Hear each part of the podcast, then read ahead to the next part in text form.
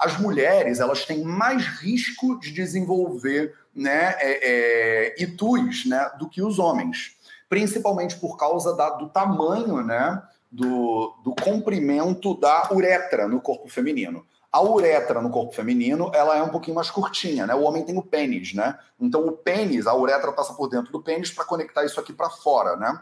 A uretra feminina é um pouco mais curtinha. Então o caminho, imagina que o caminho que a bactéria tem que percorrer é mais curtinha, então é mais fácil, digamos assim. Você quer ter mais saúde? Gente, não tem segredo.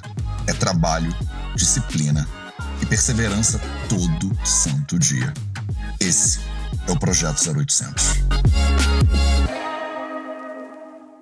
Hoje a gente vai falar sobre como tratar infecções urinárias de acordo com a Ayurveda. Salve, salve família Vida Veda, projeto 0800 no ar. E hoje é aquele nosso editorialzinho do projeto 0800, que eu venho aqui uma vez por semana, normalmente às sextas-feiras. A gente fixou que sexta-feira é a aula, essa aula, né? Porque é, não é, é isso, né, gente? Eu pego, sento e dou uma planejada numa aula para você.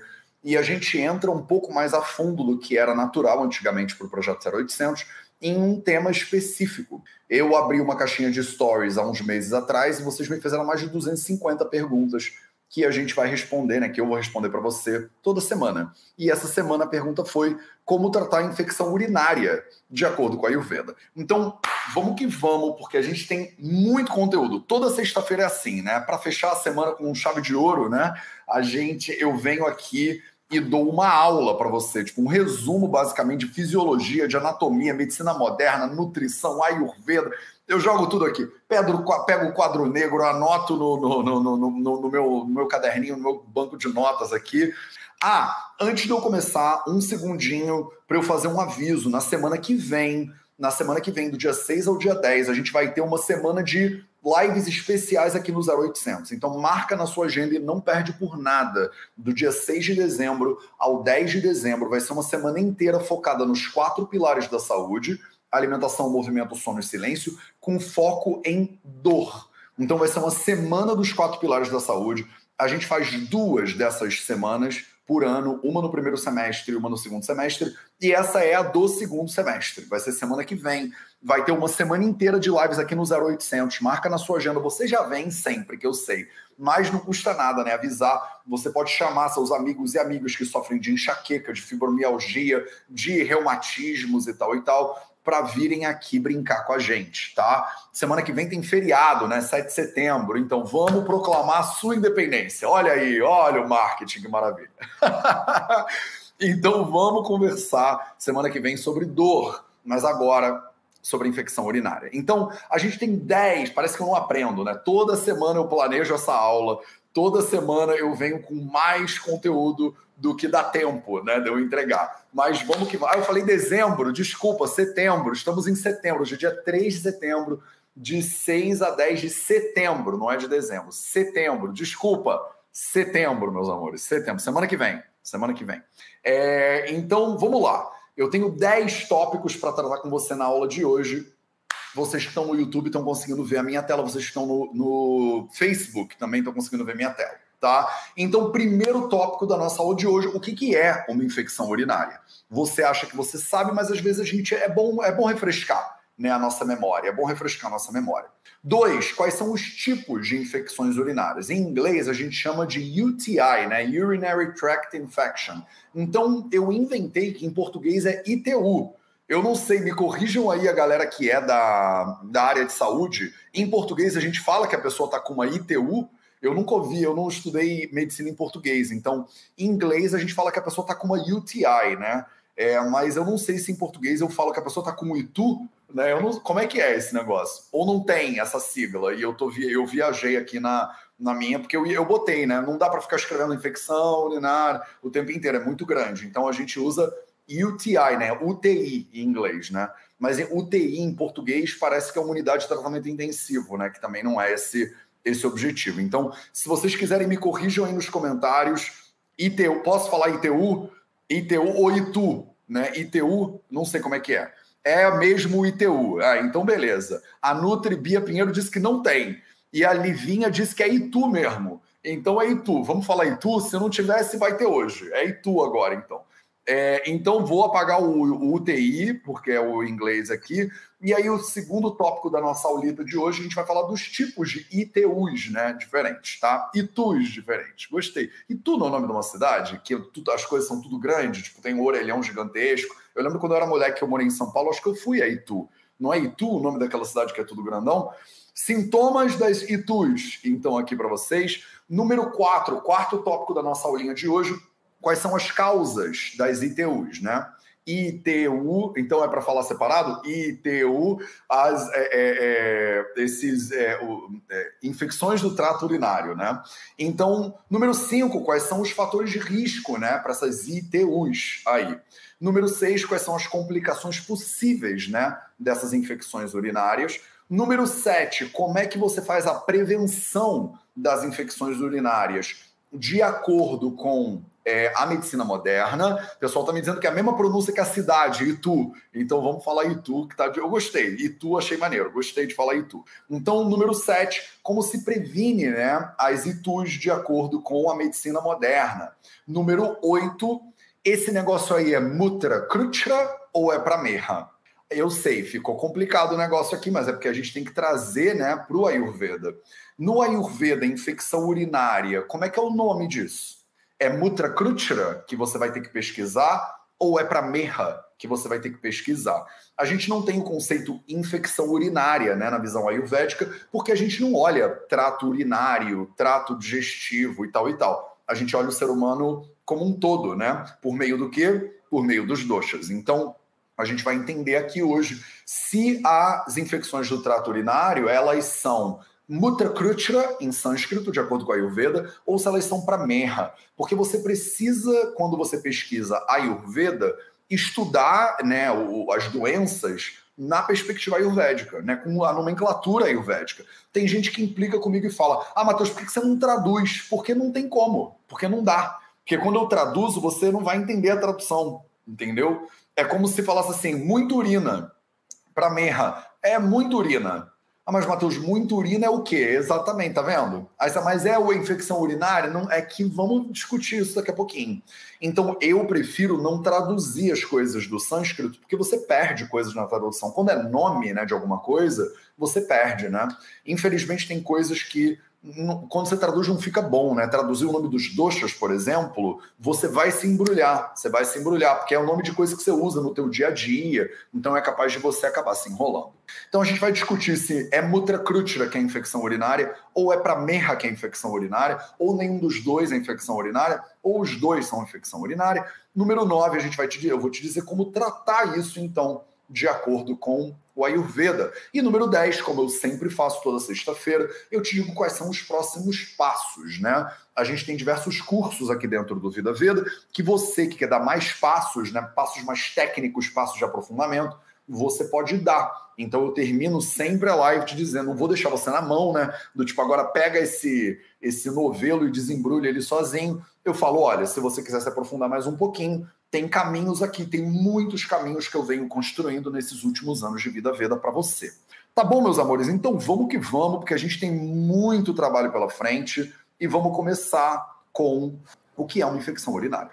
Tá? Na perspectiva moderna, né? na perspectiva da medicina moderna, o que é né, uma infecção urinária. Então, uma infecção urinária, né, uma infecção do trato urinário, é uma infecção, né? Uma, é, é, é quando você está é, contaminada, digamos assim, na perspectiva normalmente bacteriana, né? O mais comum de todos é uma bacteriana, é em vários lugares diferentes do teu trato urinário. Tá? Então você pode ter uma infecção, por exemplo, no seu ureter, você pode ter uma infecção na sua bexiga, você pode ter uma infecção nos seus rins, você pode ter uma infecção na sua uretra né? É, rins, ureteres, bexiga ou uretra são os quatro é, lugares anatômicos aqui, normalmente é, que você tem infecções urinárias. A gente normalmente divide elas em infecções urinárias é, do trato urinário inferior e do trato urinário superior. O trato urinário inferior é o que a gente é, a gente bota a bexiga e a uretra. Vamos, deixa eu desenhar isso para vocês, é melhor, né? Deixa eu desenhar isso para vocês. Gente, Quadro negro e flanela, só aqui no Vida Veda que você encontra, tá vendo? Quadro negro e flanela. Porque a gente aqui, se você acha que quadro negro e flanela é antigo, é porque você nunca leu os Samhitas, que tem milhares e milhares de anos. Então eu vou no quadro negro e flanela. A moça que, a Edmeia, que é responsável por manter a minha casa habitável, ela acho que jogou fora os meus gizes que eu estava usando antes. Então vamos pegar gizes novos aqui, né? Não sei se o plural de giz é gizes, mas eu inventei agora e aí por enquanto vai ser gizes, tá? Então deixa eu pegar alguns gizes aqui para a gente fazer o trato urinário e você entender mais ou menos o que eu estou falando, tá? No quadro negro. Então vamos que vamos, né? O, o seu é, trato urinário, ele é mais ou menos o seguinte. Ele é composto de mais ou menos o seguinte. São dois feijões, são dois feijões, deixa eu fazer em cores diferentes. Dois feijões, é, uns tubinhos, uns tubinhos. Estou tentando fazer em cores diferentes para ficar bem visível para você a diferença desse negócio aqui, tá? E aí mais um tubinho, tá? Que varia de tamanho.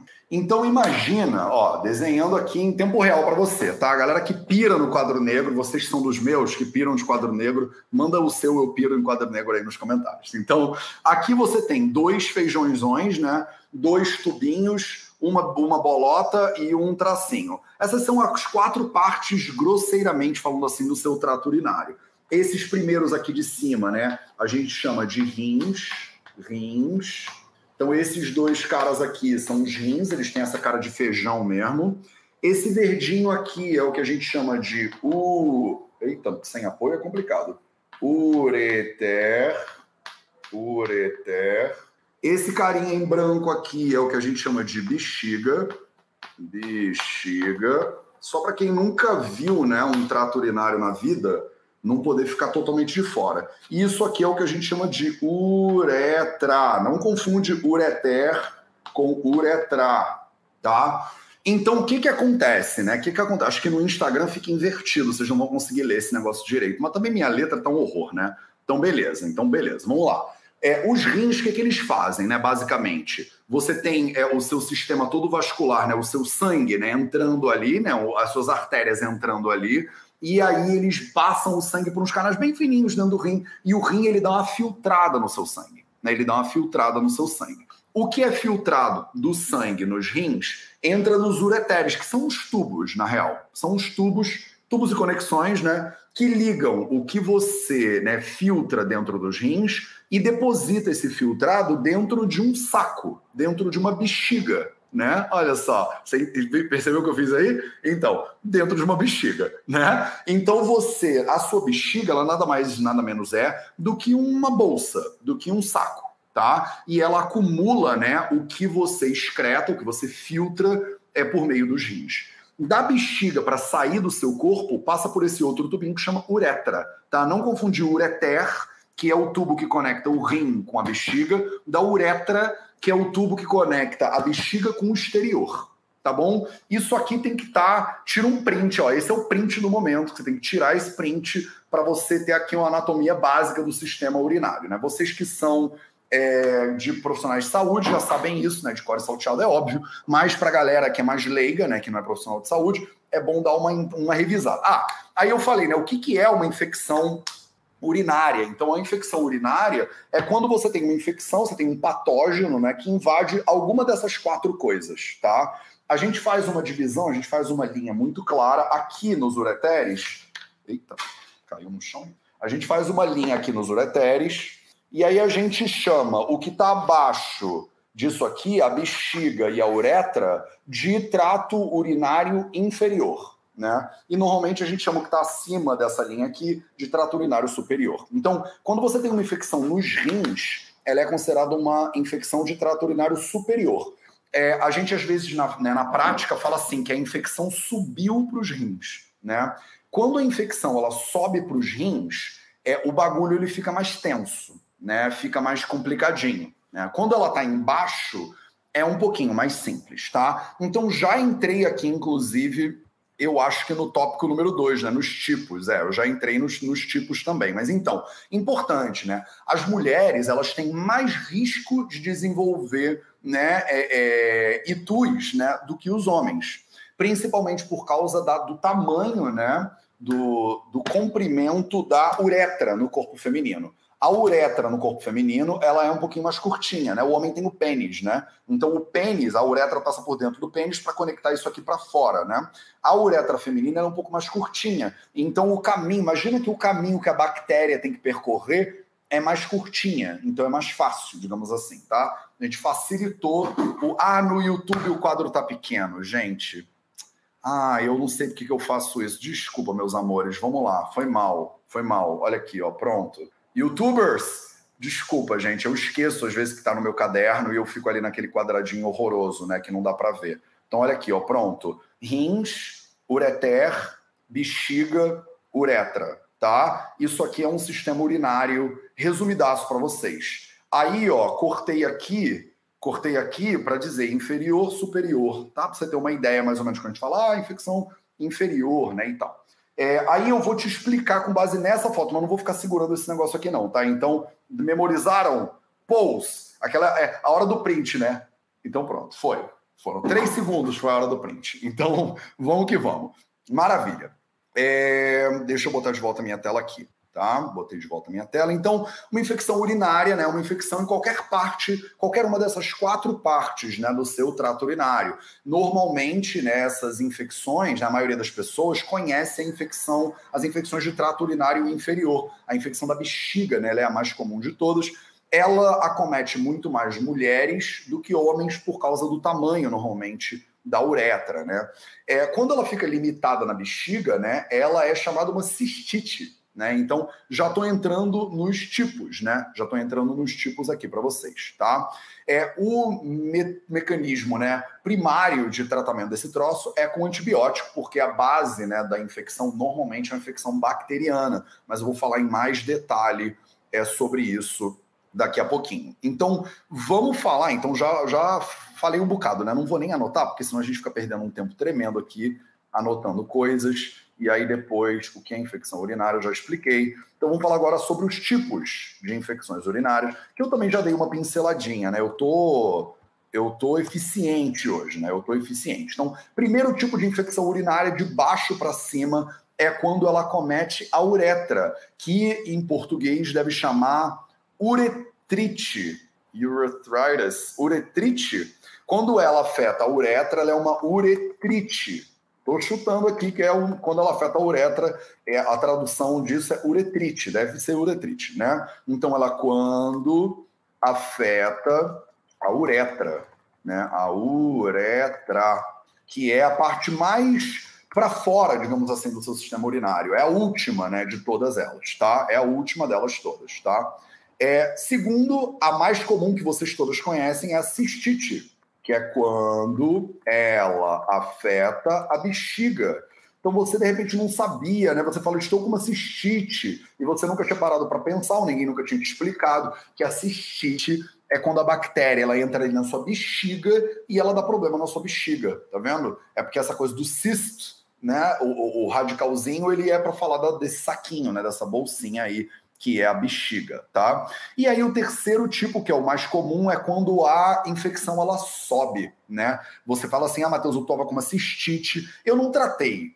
Eu não tratei porque eu, ah, sei lá, tava viajando, não queria tomar remédio, tentei tratar de maneira natural bebendo chá, não deu certo e a infecção subiu, né? A infecção subiu. Quando ela sobe, ela vira uma pielonefrite. A pielonefrite é quando ela afeta os rins, tá? Quando ela afeta os rins. Então, a pielonefrite, ela é a mais punk de todas, né? E aí eu vou falar para vocês agora, deixa eu ver se é isso que tá, sintomas exatamente. Deixa eu copiar e colar essas três aqui, e aí vamos falar dos sintomas delas, porque elas têm sintomas incomuns, mas elas também têm sintomas específicos. E é importante você entender os sintomas específicos para você saber se você está com esse troço ou não.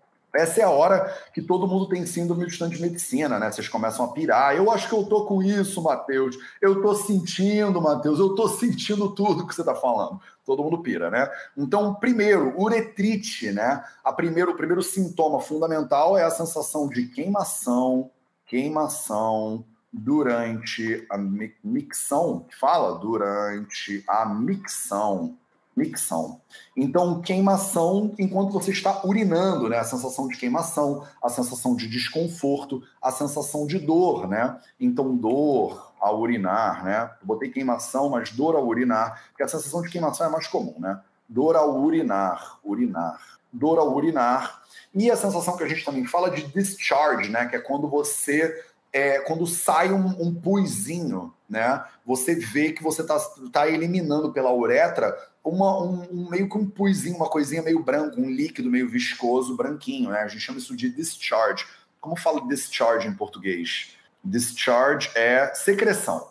Você tem uma secreção. Pronto. Secreção, normalmente ela é branca, ela é meio esquisita, tá? Ela é meio esquisita. Então, isso aqui significa, né? Isso aqui são sintomas básicos de quando você é, tá com uma infecção que tá na uretra ainda, né? Ela ainda era uma uretrite. Então ela tá no finalzinho da brincadeira, né? Ela tava bem no finalzinho. Ela dá uma sensação de queimação, né, durante a micção, e ela dá a sensação de descarga, descarga.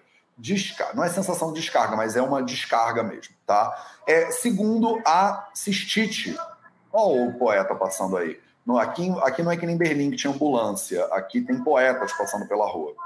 Então, quando você tem uma cistite, quais são os sintomas que você tem? Primeiro deles, né, eu acho que é, de novo, né, essa coisa da micção dolorosa, então dor ao urinar é bem comum, né? Acho que a dor ao urinar é mais comum na cistite mesmo do que na uretrite. Na uretrite é mais queimação. Dor ao urinar é a primeira de todas. A segunda de todas, você pode sentir uma sensação de pressão na região pélvica, região pélvica, sensação de pressão né, na região pélvica. Você pode sentir desconforto, né? Desconforto abdominal, desconforto abdominal. Então, desconforto abdominal. E você pode é, ter, inclusive, a sensação de. A sensação não, a, a presença de sangue na urina, que a gente chama de hematúria. Então, sangue na urina também é um sintoma né, de cistite, né, um sintoma comum né, de cistite. É, micção frequente também é um sintoma, eu acho que alguém comentou aí nos comentários. Então, micção, micção frequente, né, vontade de fazer xixi sempre, frequente, né? Inclusive, a gente fala da sensação de sobrar urina, né? De sobrar urina. Você acabou de fazer xixi, mas fica, a gente fala muito disso no Ayurveda, frequente, frequente. Então, aquela sensação de você acabou de fazer xixi, mas parece que você não esvaziou 100%, né? Você não esvaziou 100%. E a terceira, né? Quais são os sintomas, então, de uma pielonefrite? A pielonefrite, o bagulho ficou tenso pra caramba. Então, você pode, né, chegar, você vai ter dores, né? É, o sintoma de dor, né, é muito comum em todas elas. Então, dor. Só que aqui a dor na lombar, então é dor na região lombar, né? Ou dor na lateral do tronco, ou dor nas costas. Então é uma dor muito mais é, espaçada, uma dor muito mais intensa. É uma dor que às vezes a pessoa ela nem sabe que está vindo do trato urinário ela nem, ela nem entende que está vindo do trato urinário. Ela acha que ela está com algum problema nas costas, está com problema nas vértebras. Ela fala, mas, mas a dor é aqui em cima e tal. E ela não entende né, que ela está com dor nesse lugar aí, porque ela está com infecção do trato urinário mesmo, que muitas vezes começa numa cistite e sobe, né? Ureter acima, né? É outra coisa, né? É, aqui, como o negócio ficou bem mais tenso, a infecção ela já demonstra sinais de infecção é, é, sistêmica, digamos assim. Então é comum a pessoa ter febre, por exemplo, né?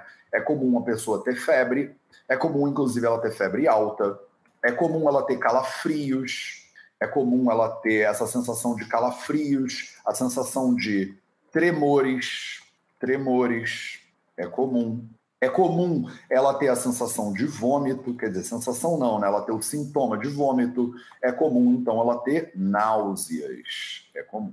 Tá? Então, a pielonefrite, você tem aí né, alguns, alguns diferenciais. Né? Você tem a dor na lombar, você tem dor no, no, tronco, dor nas costas, você tem sintoma como febre, por exemplo. Né? Então, natural, você chega lá no, no seu médico né, com a, essa sensação de dor, a urinar e tudo mais, e o médico tira a sua temperatura e vê, você está fazendo febre. Né? Então, está fazendo febre é porque, de repente, está subindo, já está pegando os rins, né? Sensação de calafrio, tremores, sensação, né, é, o sintoma de vômitos, né, e náuseas. Então isso aqui tudo, ó, isso aqui tudo é uma lista, né, de sintomas possíveis é, do, de, uma, de uma infecção urinária tá? De uma infecção urinária das mais diversas possíveis, né? De forma geral, então, falamos, né? Desejo de é, urinar, né? Forte e persistente também a gente fala, né? Acabei de falar, a pessoa é, fez xixi, continua com a sensação de que quer fazer xixi, ou fica com aquela pressão constante, né? Eu botei ali a pressão abdominal, né?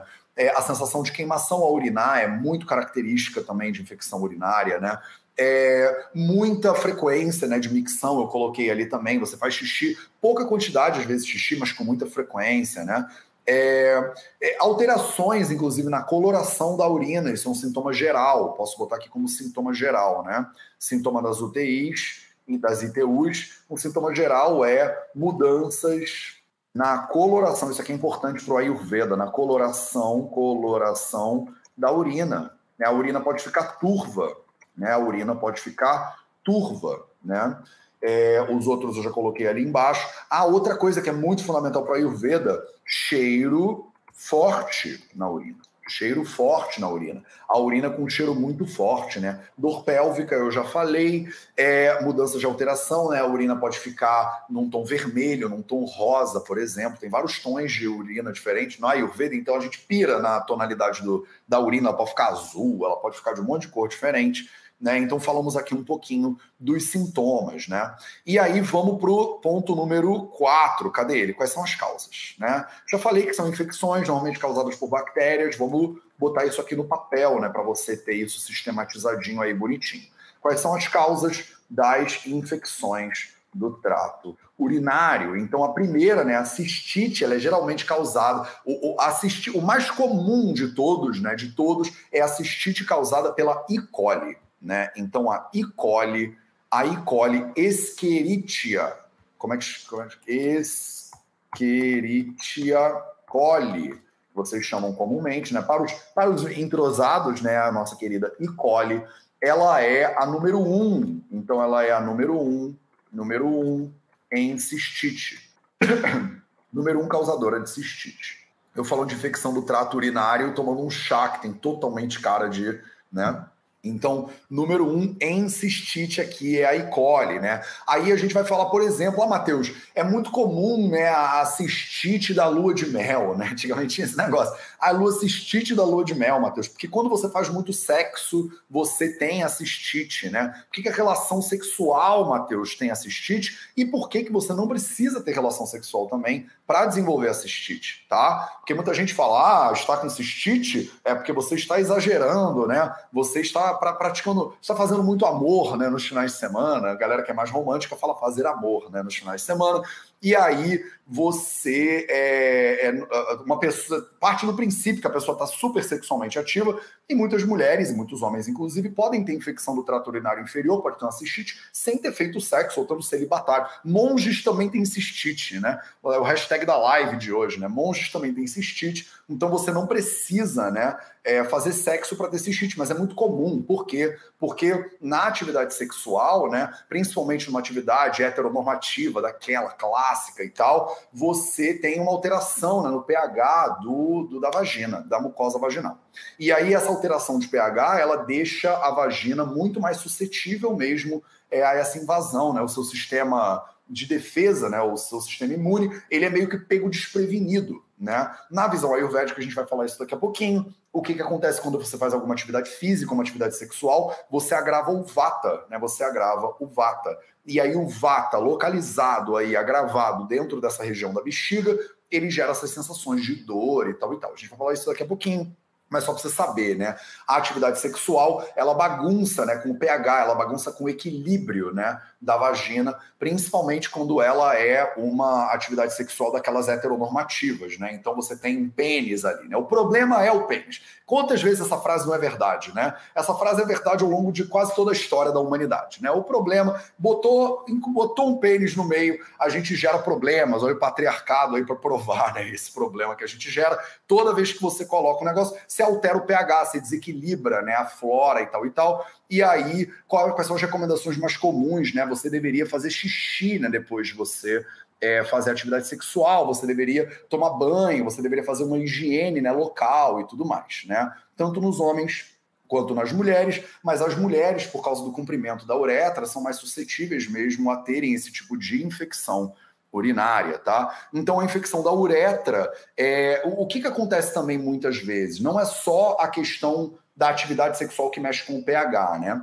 Então o que acontece muito é que a E. coli, a E. coli a E. coli, coitada, não é o problema, tá? Não é o problema. Vamos tirar esse estigma da coitada da E. coli, né? A E. coli não é o problema, tá? A E. coli não é o problema. O problema é que a E. coli está no lugar que ela não deveria estar. Tá. Esse é, o problema.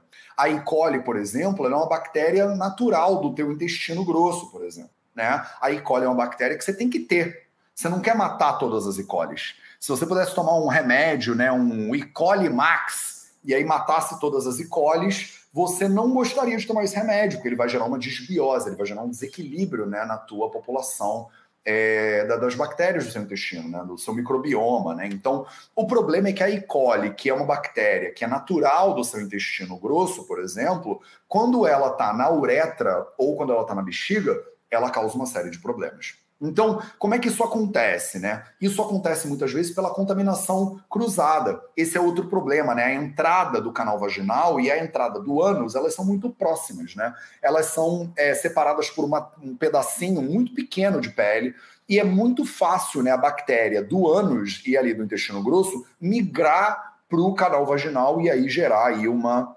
contaminação.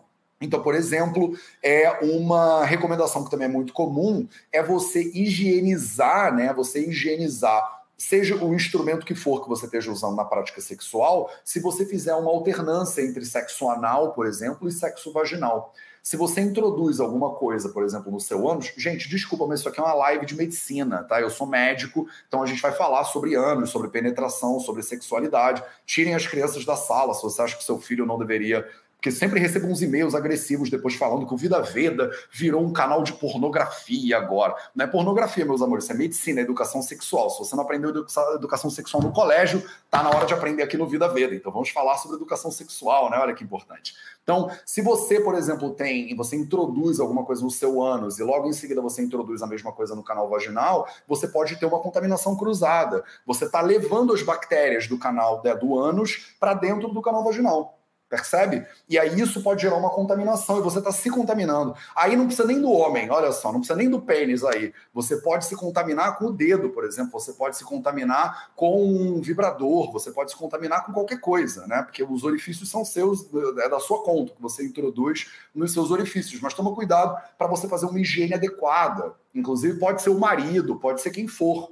Né? Se você tem a prática né, de fazer sexo anal, por exemplo, seguido de penetração vaginal, sem uma higiene entre um movimento e outro, você pode estar fazendo um transplante né, de bactéria de um lugar onde ela mora naturalmente para um lugar onde ela não deveria estar.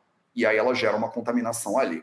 Junta isso com o pH alterado da vagina, aí você tem uma festa, né? Você tem uma festa do demo, né? Uma festa do demo ali que não deveria acontecer. Mas o problema não é a E. coli, percebe? O problema não é a E. coli. O problema não é a E. coli, o problema é que a E. coli não deveria estar na sua uretra. E aí você fez essa, essa contaminação cruzada aí, e aí começa a sua tristeza. Por quê? Porque depois que a E. coli chega ali, meu filho, ela não quer sair necessariamente. E aí as mulheres têm infecções que a gente chama de repetição. Né? Você pode ter uma cistite de repetição. Para tirar a E. coli dali, a gente corta um dobrado a gente corta um dobrado. Então ela fica, ela é persistente, você mata ela, ela fica lá uma filhotinha da E. maldita, aí ela se reproduz, faz uma colônia de novo. Aí eu tenho pacientes, por exemplo, que ficam anos lutando com uma infecção de repetição. Aí o que ela faz? toma um ciclo de antibiótico. Deixa eu tirar, me tirar da tela aqui, porque é importante vocês me verem para isso. A paciente, ou o paciente, mas a paciente é mais comum, tá? É, de, em termos de prevalência. Ela faz um ciclo de antibiótico, o ciclo de antibiótico gera uma desbiose, essa desbiose mata às vezes a bactéria, não mata todas, mas mata. Mas aí o que a paciente faz logo em seguida? Ela faz uma cândida. Demos aula de cândida semana passada, inclusive foi aula de candidíase. Estamos solando na saúde feminina, hein? Nessas sextas-feiras aqui. Então, você Aula, semana passada falamos de cândida, né? Falamos de infecção de cândida, agora estamos falando de infecção urinária, né? Bacteriana, que é a mais prevalente mesmo. E aí você faz o tratamento com antibiótico para E. coli, aí você faz uma cândida. Aí você trata a cândida com fluco, aí você volta à bactéria. Aí você não consegue sair desse horror, desse pesadelo que é estar tá o tempo inteiro sentindo dor, o tempo inteiro tendo desconfortos diferentes. O que, que a gente precisa fazer? A gente precisa reestabelecer o sistema, né? O sistema está desequilibrado. É como você pegar uma, um, um, habitat desses naturais, uma floresta amazônica, e você é, eliminar uma espécie, né? Você tira, ah, vamos tirar todos os macacos do, do, do, sei o quê, da cauda dourada. Deve ter um macaco da cauda dourada, né? Tira todos os macacos da cauda dourada. Aí você tem uma super proliferação de salamandras de não sei o quê, entendeu? Então, o equilíbrio de qualquer ecossistema é delicado. Se você entrar no ecossistema e você gera, tira uma coisa ou bota outra, você machuca né, aquela ecologia ali. E a sua flora, né, o seu trato urinário, ele tem uma ecologia. Né, ele tem uma ecologia também. Né? Ficou poético isso, né? Ele tem uma ecologia. Não sei se a gente usa essa terminologia, mas eu uso. Então ele tem, ele é um ecossistema. Né? Não é que não pode ter cândida, não é que não pode ter E. coli, é que elas têm que estar no lugar certo, na proporção certa. Eu expliquei isso bastante para vocês na nossa aula de Cândida da semana passada. Beleza? Vamos voltar para minha telinha aqui dividida. Então é isso. Toma cuidado que a E. coli não é o problema, tá?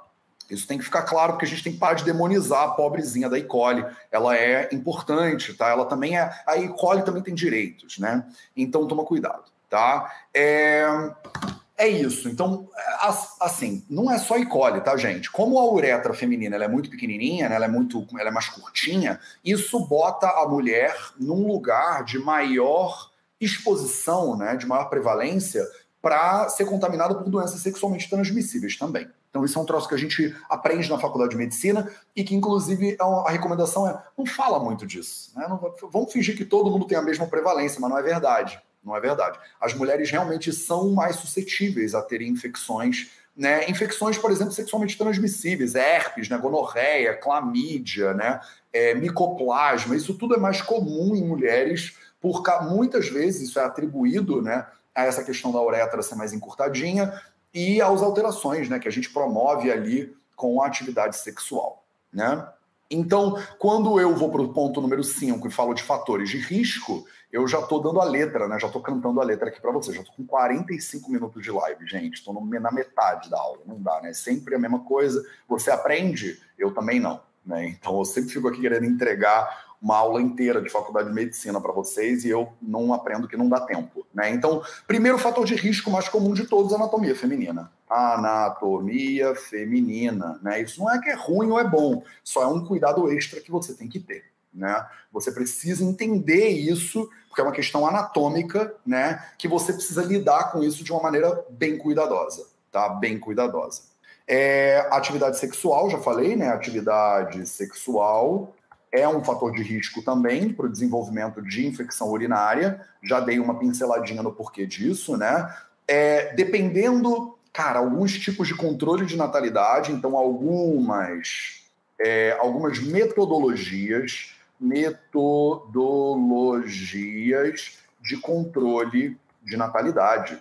Elas aumentam a chance de você ter uma infecção. Por quê? Porque, por exemplo, eu não sei se é, é meio coisa de antigamente, a, a garotada de hoje não usa mais. Mas, por exemplo, o diafragma quem daqui sabe o que é diafragma, manda aí nos comentários, né? Você, é, é, um círculozinho que você introduz no canal vaginal e ele faz um tampão, né? É uma metodologia, é uma barreira anatômica mesmo, né? Uma barreira física é, que a gente usa, não sei se usava, eu não sou ginecologista, né? Então eu não sei qual é a prevalência do uso de diafragma hoje em dia. Mas a gente usava isso muito para controle de natalidade é uma, um método que não é lá incrivelmente seguro, mas dependendo da higiene que você faz do diafragma, você pode estar se contaminando. Os copinhos, por exemplo, né? Os copinhos menstruais, né? Os Venus Cup, Divas Cup, não sei o quê, se eles não forem bem higienizados, eles podem ser um veículo de contaminação, né, do canal vaginal. Então, qualquer coisa que você é, inclu, você introduz ali, né, dentro do seu trato urinário, inclusive, ó, inclusive, inclusive cremes germicidas não sei se você já ouviu falar nisso, mas existem métodos contraceptivos que você bota o diafragma e antigamente botava-se um creme germicida. Ele não germicida não, espermicida. Desculpa, olha aí, eu já estou me entregando totalmente aqui. Espermicida, espermicida, não é germicida, gente. Espermicida. O que, que ele faz o creme espermicida? ele mata os espermatozoides, né? Os espermas, né? Mas é um creme meio tóxicozinho, né? Esse negócio. Tá botando um creme que mata espermatozoides dentro do seu canal vaginal, né? Ali aí a medicina há 200 anos botando a responsabilidade nas costas da mulher e na saúde feminina, né? É... Outro fator de risco, a menopausa. A menopausa com a queda do estrogênio, né, ela pode também aumentar o risco, né, por causa das alterações no trato urinário decorrentes das variações hormonais, né, é, tornam a mulher, né, pós-menopausa, um pouco mais suscetível a infecções, né. Aí outras anormalidades, que, né, outra, outras não, né, aí anormalidades, né, é, anatômicas, então anormalidades do trato urinário, então, se você tem uma uretra mais curta do que o normal, ou mais longo do que o normal, alguma coisa assim, você pode ter, você pode nascer né, com anomalias do trato urinário, e isso pode é, aumentar a sua predisposição até essas infecções. Bloqueios, por exemplo, no trato urinário, né? Então, bloqueios no trato urinário bloqueios no trato urinário, como o quê? Pedra nos rins, por exemplo, né? É que as pedras elas vão descendo, podem gerar lá um bloqueio né, no trato urinário, né? É, pedras na, na próstata, por exemplo, né? Ah, Matheus, homem também tem, já falei um bocado, né? Que a gente está botando várias questões aqui que são mais importantes para a saúde feminina, mas, que é mais prevalente em mulheres do que em homens, né? Infecções urinárias, mas infecções urinárias afetam homens também tá bom? Beleza, então, catéter, né, por exemplo, se você tá é, o catéter, catéter tem acento catéter? Não, fica esquisito, né? Catéter com acento. Catéter, por exemplo, a pessoa é, tá com um catéter, ela tem um problema de urina, né? Cadê meu. Deixa eu pegar, deixa eu botar, me botar na tela toda aqui para vocês de novo. Ó, lembra do nosso, né, nosso mapinha aqui, né? A pessoa tá com um problema de urina, né? Ela não tá conseguindo passar a urina por algum motivo. Imagina que a uretra tá bloqueada por alguma coisa. Imagina que você tem alguma constrição né, em algum lugar aqui. A gente bota um catéter. O que, que é o catéter? É uma experiência desconfortável que a gente, né, a gente não recomenda para você. Ah, tá de bobeira, bota um catéter. Mas é um tubo que você insere dentro da uretra da pessoa que conecta a bexiga direto com o mundo exterior, independente da, das musculaturas. Tem uns, eu não, não dá tempo de eu explicar isso. Mas tem umas musculaturas aqui que seguram a urina, né? Uma voluntária, uma involuntária. Se você tem algum problema de contração, né? Tem doenças, por exemplo, neurológicas que geram é, problema é, para a pessoa urinar. E às vezes a gente tem que botar um tubo que conecta e alivia né, a urina que está depositada ali na bexiga da pessoa. Essa introdução de toda vez que você introduz alguma coisa no corpo, seja ela qual for, ela tem o potencial de desequilibrar né, o sistema e ela tem o potencial de carregar uma infecção, tá bom? Então, não recomendo a experiência, né, mas é um fator de risco também para o desenvolvimento de doenças do trato urinário, né? Quais são as complicações? Ponto número 6. Mateus, eu tenho. E daí, né? E daí ter infecção urinária? Ah, tive uma infecção urinária aqui, senti meio que um um quentinho, né, para urinar e tal, mas não acho que é tão. Não sei se vale uma live inteira. Vale uma live inteira sim, porque isso aqui pode complicar para caramba para você, né? As infecções recorrentes, por exemplo, são uma complicação, que eu falei já, né? Então, você pode ter a infecção de repetição. Repetição é uma complicação. E isso gera um desconforto que não termina, né? Não termina nunca a pessoa fica ali e ela está há dois anos, há três anos. Eu tenho paciente, já tratei pacientes que estão há anos e anos e anos com infecções urinárias. Tá? Por acaso, eu é, já tive a, a, o prazer, né, a honra de poder acompanhar pacientes que tiveram sucesso no tratamento, mas é um tratamento difícil é, a média dos pacientes que eu já tratei de infecção, por exemplo, de repetição de E. coli, demora pelo menos um ano para a gente reestruturar, né? É o microbioma da pessoa, mas é isso. Se a pessoa não tratar, ela continua tendo para sempre. Então, o que é um ano, né? Para quem teria esse problema para sempre, né? Você pode, como complicação, ter danos, danos renais permanentes então você pode gerar danos na estrutura, né, anatômica mesmo do, da, daquilo ali que eu botei para você, do rim, do ureter e tal e tal.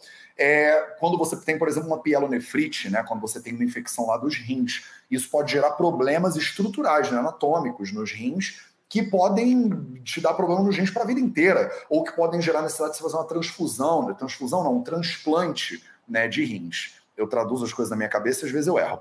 É, Aumento é, por exemplo, do risco, né? Complicação, né? A gravidez, imagina, a gravidez.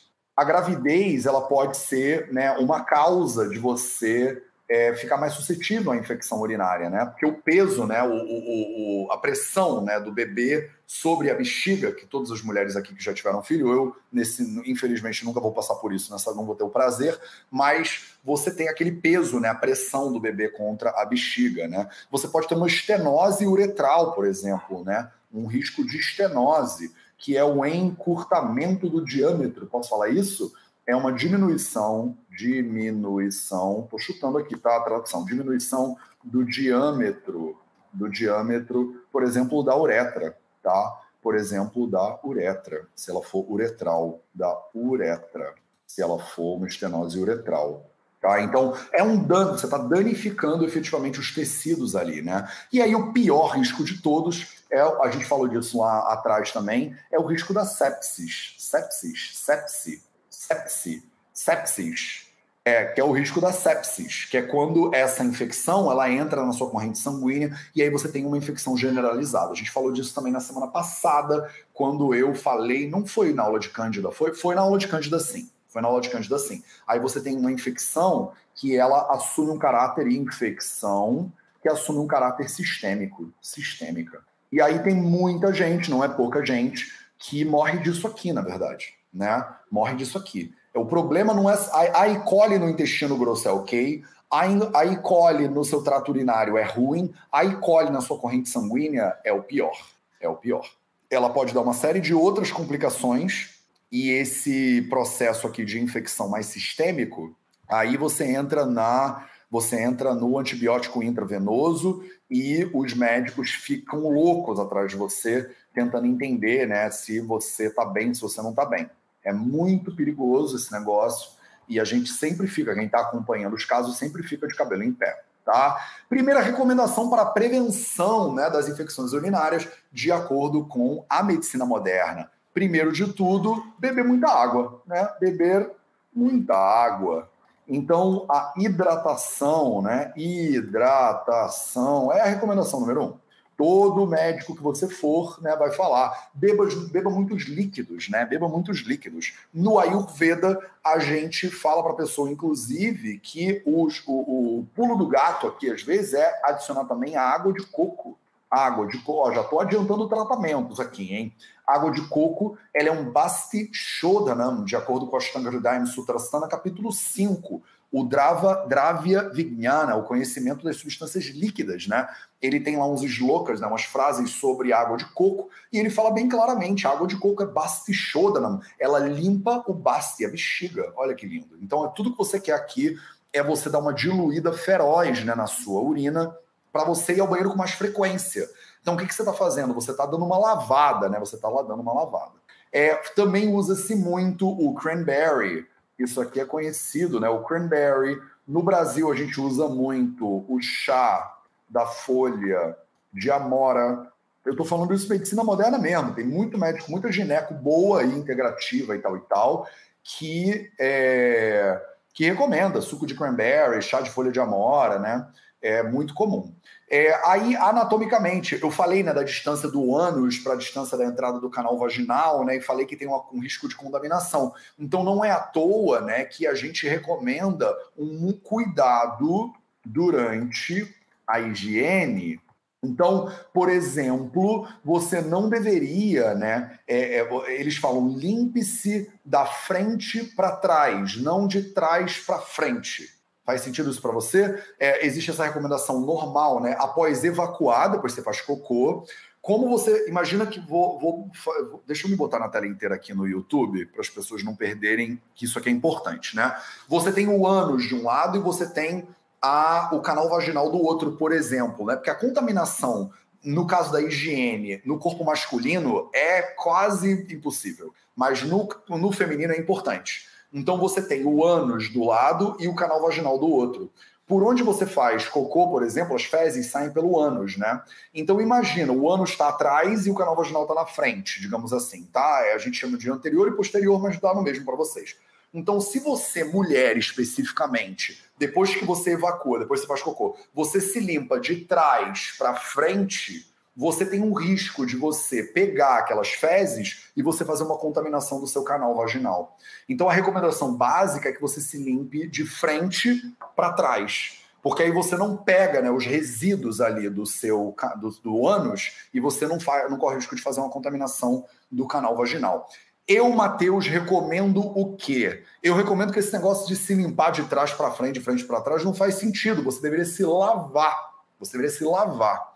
A gente inventou esse negócio, que eu acho que é uma das maiores tragédias da humanidade hoje em dia. Não é uma das maiores, mas ela é uma grande tragédia de saúde pública que chama papel higiênico, tá? O papel higiênico, ele é um nojo, tá? O papel higiênico, ele é um nojo. Eu não posso perder uma oportunidade de falar mal do papel higiênico. Papel higiênico é um nojo. Por quê? Porque você não está limpando, tá? O papel higiênico, ele não limpa. Eu não sei se você nunca parou para pensar nisso, mas a gente vai parar para pensar agora. Ah, Matheus, que live nojenta é importante, tá? É importante falar sobre cocô, é importante falar sobre essas coisas às vezes. É um dia só na sua vida, tá? Segura aí, segura o nojinho que é importante para sua saúde, para sua saúde, tá? Você não deveria usar papel higiênico, meus amores. Você não deveria, tá? Se você tá caminhando na rua e um pombo faz cocô no seu braço, você limpa com papel? Limpa com papel. Você pisou num negócio no meio da rua, você limpa com papel? não limpa com papel. Imagina cair um cocô de pombo no seu, no seu Imagina um braço peludo que nem o meu. A maioria das pessoas tem pelos também no ânus, tem pelos na vagina também.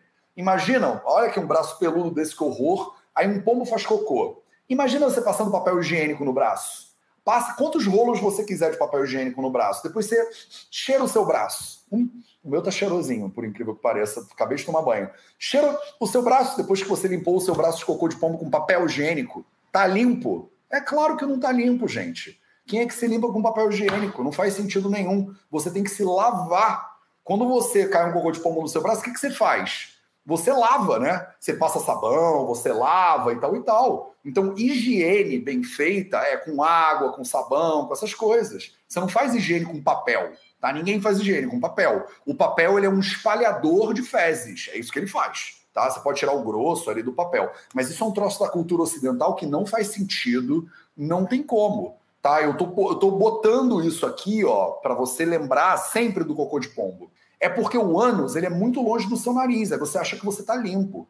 Você acha que você tá limpa, mas você não tá. Você está andando suja pela rua. Com perdão da palavra, você está andando cagado pela rua, né? Literalmente. E não dá, né? Se limpa. Não estou pedindo você tomar um banho completo. Não estou pedindo você lavar a cabeça. Não estou pedindo para você fazer, sei lá, alguma coisa muito espalhafatosa. Você bota um instala um chuveirinho do lado do seu da sua privada, por exemplo. Se lave, né? Se você está sujo, você se lava. Tá? Pronto, parei. Chega, chega. Eu não posso começar a falar sobre papel higiênico, que eu fico irado da vida. Eu fico possuído com papel higiênico. Eu acho papel higiênico uma das paradas mais bizarras que a gente usa né, na nossa sociedade e a gente finge que tá ok, assim, tá todo mundo andando sujo no meio da rua, só que como né, a gente esconde, bota três camadas de roupa, tá bom, eu parei, eu falei que eu ia parar, mas eu não consigo, gente, parar, porque eu falo, eu olho para as pessoas na rua, penso, isso usa papel higiênico, esse também usa papel higiênico, aquele ali usou papel higiênico, aquele senhorzinho usou papel higiênico, e tá todo mundo andando por aí assim, a gente acha que isso é normal, não é normal, entendeu? Aí eu que não uso desodorante, o pessoal fala que eu é que sou sujo, né? Eu é que uso, uso desodorante, mas a galera usa papel higiênico. Tá? Papel higiênico não dá. Vamos abolir os papéis higiênicos, pelo amor de Deus, hoje.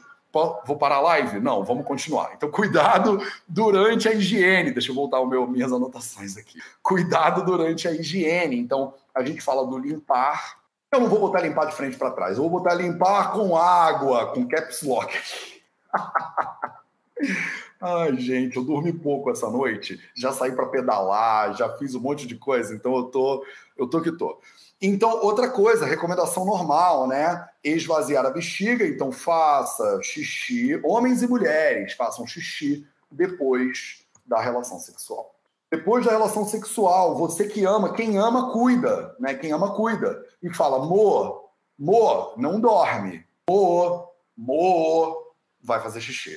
Quem ama, cuida. E quem ama, acorda a namorada e o namorado, seja lá quem for que está do seu lado, e fala: Mo, vai fazer xixi. Você não vai dormir assim. Tu vai acordar zoado no dia seguinte, tu vai acordar zoada e depois não vai ser legal. Então faça xixi depois da relação sexual, ajude o seu companheiro ou a sua companheira ou o seu companheiro a fazer xixi depois da relação sexual tá? É, para as mulheres que vão perguntar, que eu sei se não já perguntaram, que eu não estou acompanhando os comentários. Matheus, qual é o é, é, sabonete melhor de todos, né? Qual é o sabonete que eu tenho que usar, né? Eu não sei o nome de nenhum desses. É, negócio produtos íntimos, né? De limpeza íntima.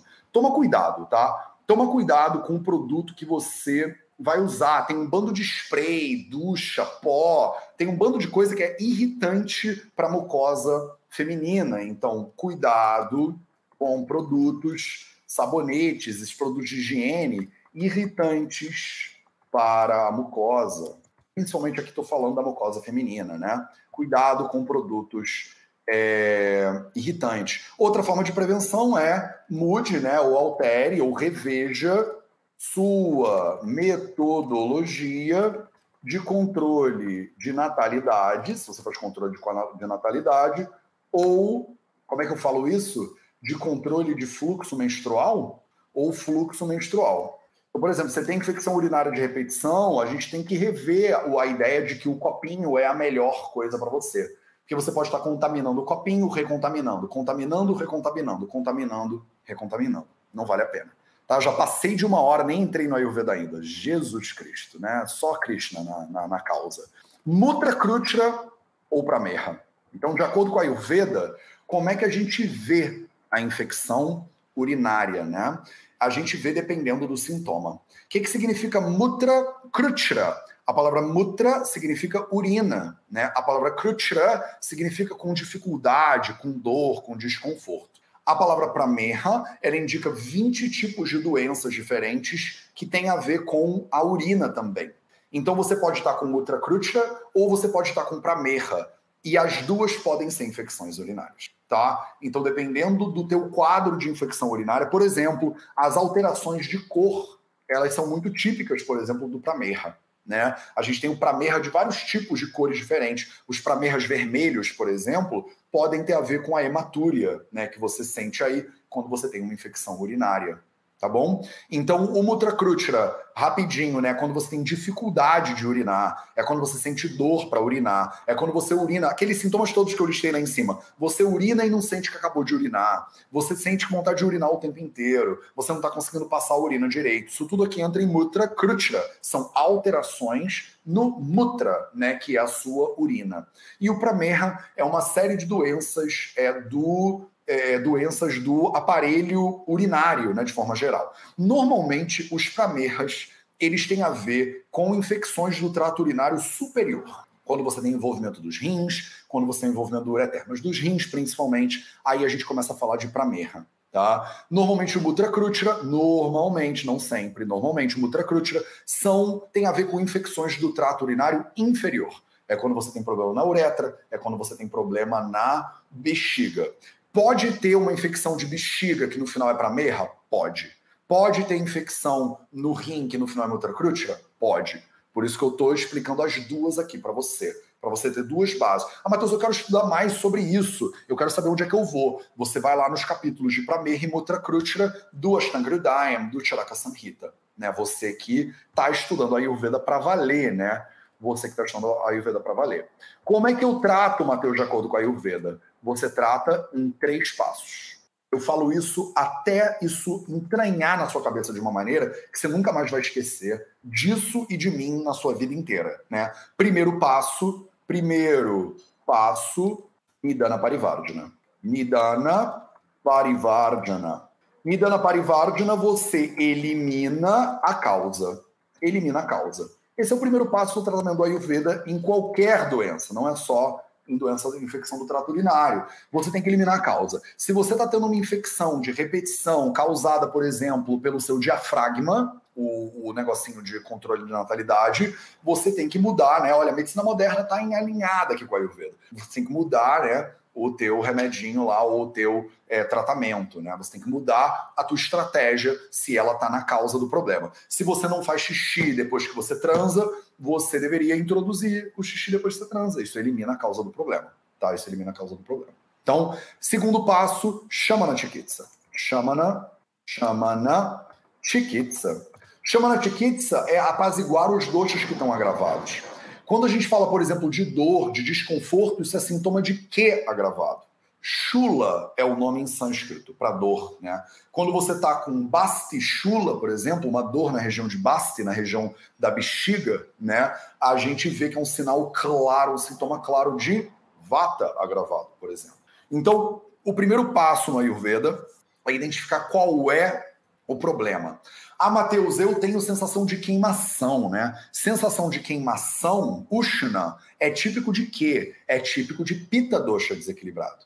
O tratamento para pita dosha desequilibrado, sensação de queimação, é diferente do tratamento para vata dosha desequilibrado, sensação de dor. Matheus, eu tenho os dois. Não tem problema. Você tem vata e pita desequilibrado. Quem disse que só um desequilibra de cada vez, né? Vocês gostam de, ah, eu sou pita, eu sou vata. Você não calma, tá? Você calma calma aí com quem você é.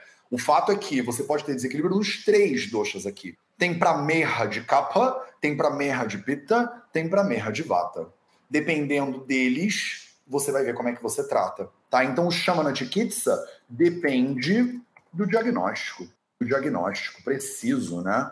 De um Vaidya, normalmente, né? Ou de alguém que estuda Ayurveda bem pra caramba para poder diagnosticar. Terceiro passo, Shodhana Chikitsa. Shodhana Chikitsa. Isso aqui é a limpeza, é a purificação.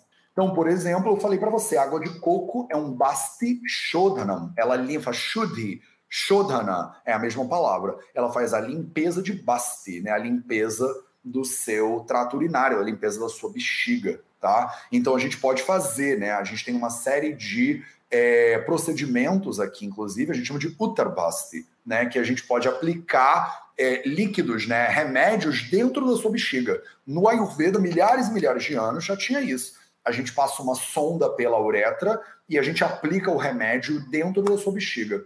Isso aqui está previsto lá no Charaka Samhita, 3 mil anos atrás. E aí você vai dar uma lavada mesmo com uma série de remédios diferentes.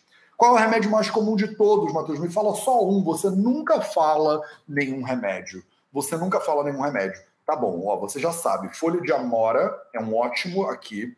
Você já sabe, água de coco é um ótimo aqui. E se você quiser um com um nome ayurvédico, esquisito, diferente, vocês estão no, no, no, Instagram, não vão pegar, mas no YouTube eu estou anotando aqui. Você vai procurar um remédio que chama Chandra Prabha Vati. Vati significa que é uma cápsula, né? Que ele tem Chandra Prabha. Chandra é a lua, Prabha, ele brilha como a lua. Olha que lindo. Ele tem o brilho da lua, esse remédio. Ele tem é o brilho do luar. Esse remédio é maravilhoso e muito usado, né? Muito comum, por isso que eu tenho conforto de dizer para vocês. Eu não sou de prescrever coisas assim, né, aleatoriamente, mas o Chandra Prabha, eu nunca vi um caso de paciente com infecção urinária que a gente não prescreveu o Chandra Prabha para garantir, né? O Chandra Prabha é um remédio muito, muito bom. Já passei quase 15 minutos do tempo e aí vou encerrar com quais são os próximos passos porque você pode estar agora curiosa, curioso, saber, né, Matheus, o que eu faço agora? Quero continuar. Se você gosta de Ayurveda especificamente, e você quer se aprofundar em Ayurveda, você precisa fazer o certificado nos fundamentos da Ayurveda. É um curso do Vida Veda nos fundamentos da Ayurveda. É um curso do Vida Veda que eu ensino em 35 horas, mais ou menos, de curso, os fundamentos sólidos, teóricos e práticos para você poder avançar na sua prática do Ayurveda. Para você conhecer o curso, você entra em vidaveda.org barra fundamentos. Tem lá toda a descrição do curso, tudo bonitinho, tá lindo esse curso. Ele é um curso super, tá sempre aberto. Eu deixo ele o tempo inteiro aberto para vocês, porque você pode estar querendo aprender Ayurveda hoje, ou pode estar querendo aprender Ayurveda amanhã, tá? Mateus, eu quero melhorar os meus pilares da saúde. Aí não é o certificado nos fundamentos da Ayurveda. Para você melhorar os seus pilares da saúde, você tem que fazer o curso 4P1 online, que são os quatro pilares da saúde, nível 1. Matheus, por que, que ele é um nível 1? Porque tem um nível 2 e tem um nível 3 também dele, que eu vou explicar isso para você na semana que vem. vidaveda.org barra 4P1. Não tem mistério com os nossos, né, com os nossos, é, os nossos URLs, né? Matheus, eu não entendi. Me dá, uma, me dá um spoiler aí, vai. O nível 1 ele é aberto para todo mundo. Se você quiser, depois de fazer o nível 1, se aprofundar mesmo dentro dos quatro pilares, aí a gente tem uma formação inteira, que é a formação nos quatro pilares da saúde. O 4P1, ele é o nível 1 da formação nos quatro pilares da saúde. Agora a gente está na versão 3.0 da formação. E aí você tem o nível 1, que é o 4P1, e aí depois você tem o nível 2 e o nível 3. O nível 2 e depois você tem o nível 3. Na semana, sem se aproximar outra, a gente vai abrir a última turma do ano da formação nos quatro pilares. Eu vou explicar isso aqui tudo para vocês e eu vou abrir vagas para vocês. Se você já é aluno ou aluna do 4P1, você vai ser, você vai ser convidado para participar do F4P antes de todo mundo e com um desconto que ninguém mais vai ter. Então fica aqui a dica para vocês. Quem quiser fazer a formação nos quatro pilares da saúde, que é o curso profissionalizante do, do Vida Veda, digamos assim, né, um curso que ele dá uma base para você que é profissional de saúde atuar com a Ayurveda na sua prática de saúde. A gente vai abrir as inscrições para ele na outra semana, no dia 13, se eu não me engano. 13 de setembro, a gente vai abrir as vagas para o F4P, o F4P versão 3.0. Então, falei tudo aqui para vocês. Esses são os próximos passos, né? Porque as pessoas sempre me perguntam. Eu não fico falando desses cursos ao longo da semana inteira, então na sexta-feira é uma boa hora para eu lembrar vocês disso tudo, para você saber para onde você tem que ir, caso você queira continuar é, se aprofundando. Beleza, meus amores? Então, essa foi a nossa live de hoje sobre como tratar infecções urinárias, de acordo com a Ayurveda. Eu vou abrir uma caixinha agora nos stories para vocês botarem dúvidas sobre infecção urinária, tá? Especificamente. E aí eu posso ir respondendo ao longo do final de semana aí para vocês. Combinado? Então, os sites para vocês que estão no Instagram, normalmente eles estão no link da bio. Nesse momento você não vai achar né, esses links todos na bio. Você vai ter que ir lá digitar vidaveda.org barra 4P1 para o curso 4P1, vidaveda.org barra é, fundamentos para o Fundamentos. Se você tiver interesse no F4P, na formação dos quatro pilares, no dia 13 de setembro eu vou abrir as inscrições. Vai ser pouco tempo, porque as inscrições são é, limitadas, a gente tem poucas vagas né, que a gente libera para esse mundo inteiro que a gente tem de Vida Veda, para a gente poder acompanhar esses alunos é, direitinho. Né? Então a gente tem limitação em todos os, quase todos os cursos do Vida Veda, a gente bota limitações. Menos no 4P1 e no Fundamentos da Ayurveda. Esses dois cursos são soltos, eles são abertos para vocês. Maravilha? Um beijo para todo mundo. Um excelente final de semana. Semana que vem a gente tem a Semana dos Quatro Pilares. Marca na sua agenda, você não vai querer perder nenhuma dessas lives. Combinado? A gente se vê lá.